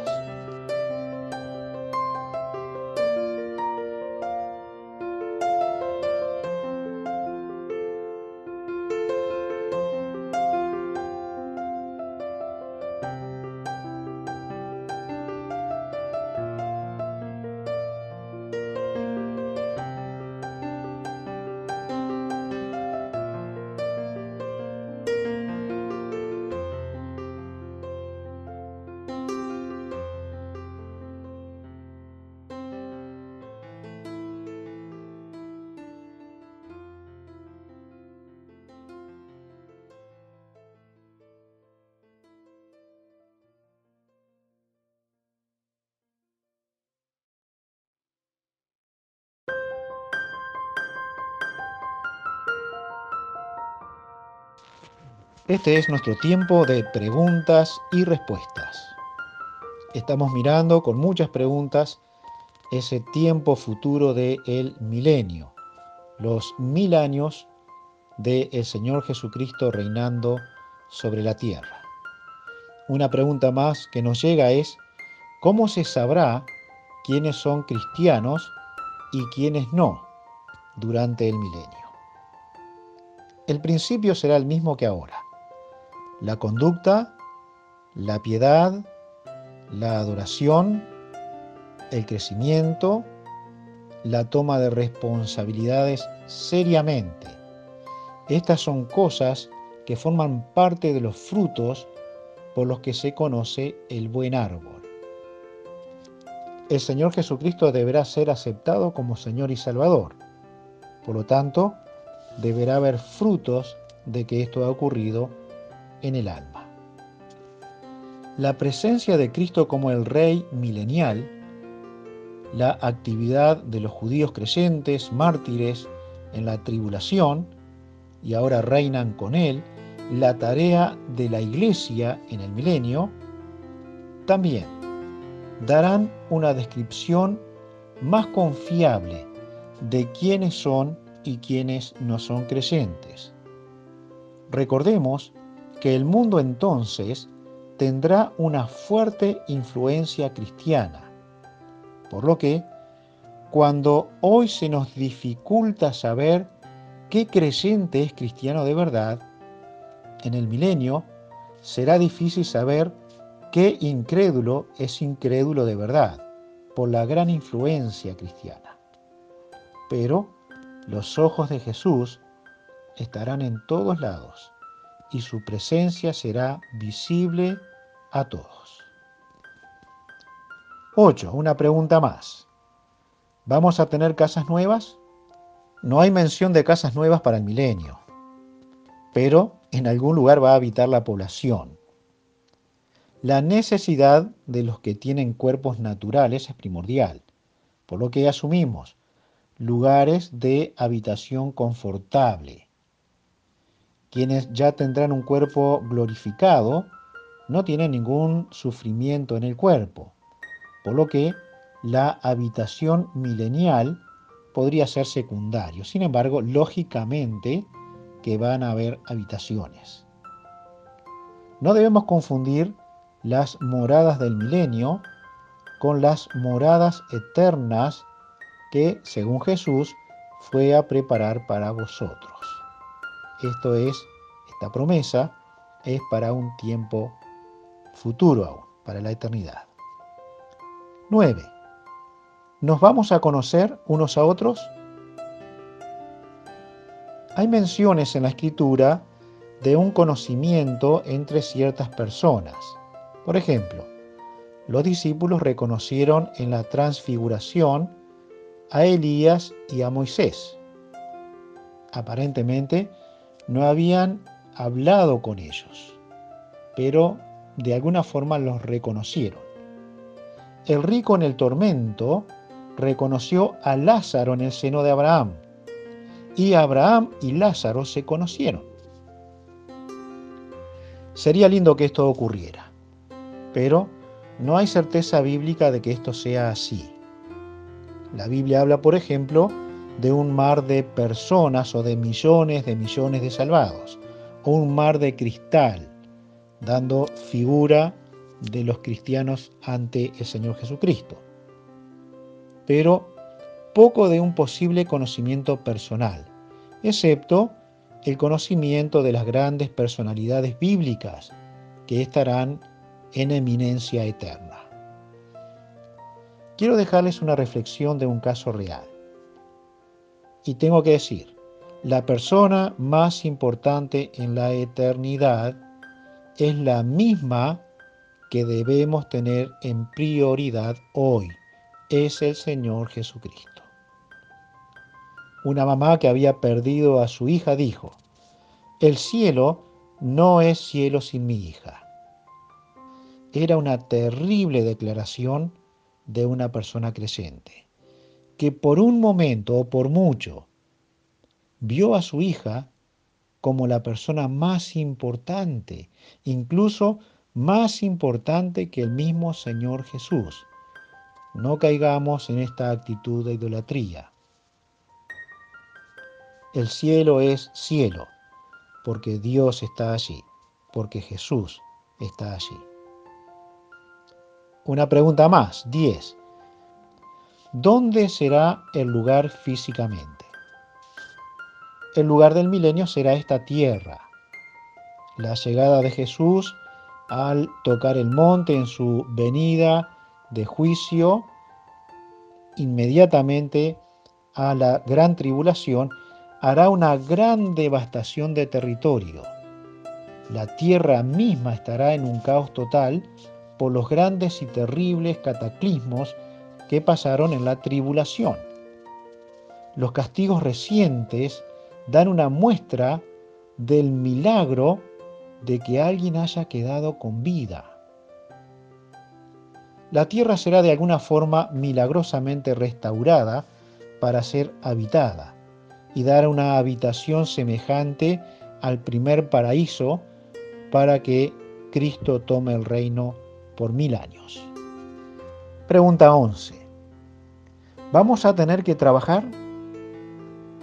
Bueno, sí, habrá trabajos diferentes, pero seguramente permanecerá la ley. Ganarás el pan con el sudor de tu frente, y también el que no trabaja, que no coma. Todavía será una vida en una tierra maldecida restaurada, que necesita ser trabajada mucho más que el Edén para que dé su fruto. Por lo tanto, toda persona que pase al milenio con un cuerpo natural deberá trabajar.